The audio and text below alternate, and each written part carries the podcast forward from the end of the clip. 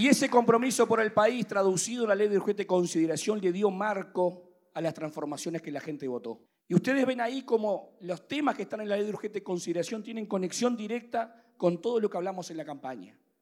No solo con lo que hablamos en la campaña, con lo que hicimos en los cinco años anteriores. Nosotros éramos legisladores y peleábamos para que la bancarización existiera, ¿cómo no?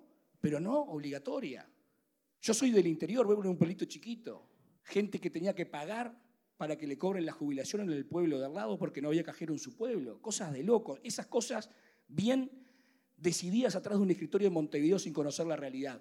Llegamos al gobierno, lo pusimos en la ley de urgente consideración y hoy es un hecho. La inclusión financiera existe, pero no es obligatoria.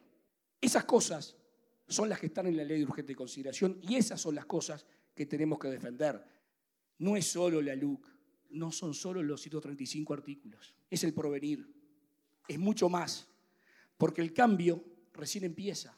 No vamos a hacer todas las transformaciones en un periodo del gobierno, hay que afirmar y profundizar el rumbo, porque por eso trabajamos, para cambiar el destino del país. Cuando uno habla de política, habla del futuro de sus hijos.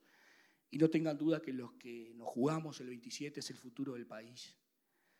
No nos van a robar el derecho a gobernar. No nos van a robar la esperanza. No nos van a robar la ilusión.